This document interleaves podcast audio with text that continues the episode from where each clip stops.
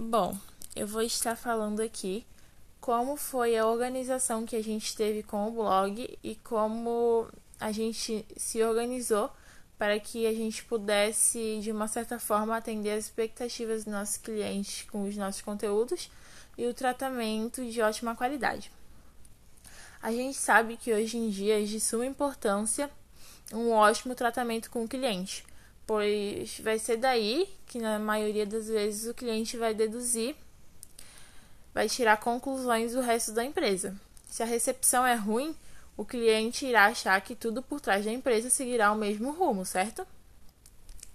Então, a gente tentou fazer bons conteúdos para que chamassem a atenção e que atendesse de uma certa forma às expectativas dos nossos clientes, para que eles não saiam sem uma resposta e decepcionado.